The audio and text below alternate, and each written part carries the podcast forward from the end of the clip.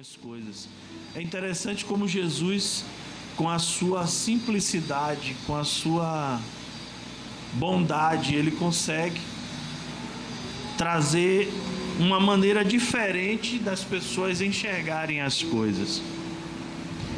Para todos os que estavam na casa, aquilo tinha sido um desperdício. Porque o, o nardo puro ele era muito caro.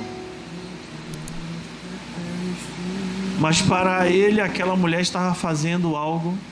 Ele conseguiu mostrar para aqueles, aquelas pessoas que ela estava fazendo algo que era extremamente necessário.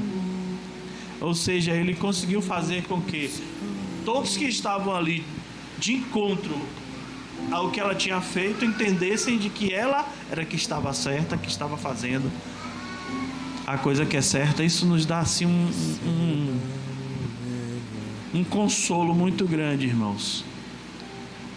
De que nem sempre nós temos um ditado que diz que a maioria vence, mas nem sempre a maioria está com a razão. Nem sempre a maioria está com a razão. Isso nos serve como um consolo, porque muitas das vezes nós, por sermos diferentes, nós terminamos sofrendo, sendo criticados.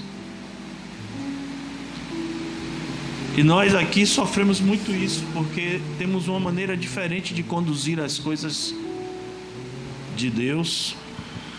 Temos um entendimento um tanto diferente com o, o, a grande maioria do cenário que está hoje.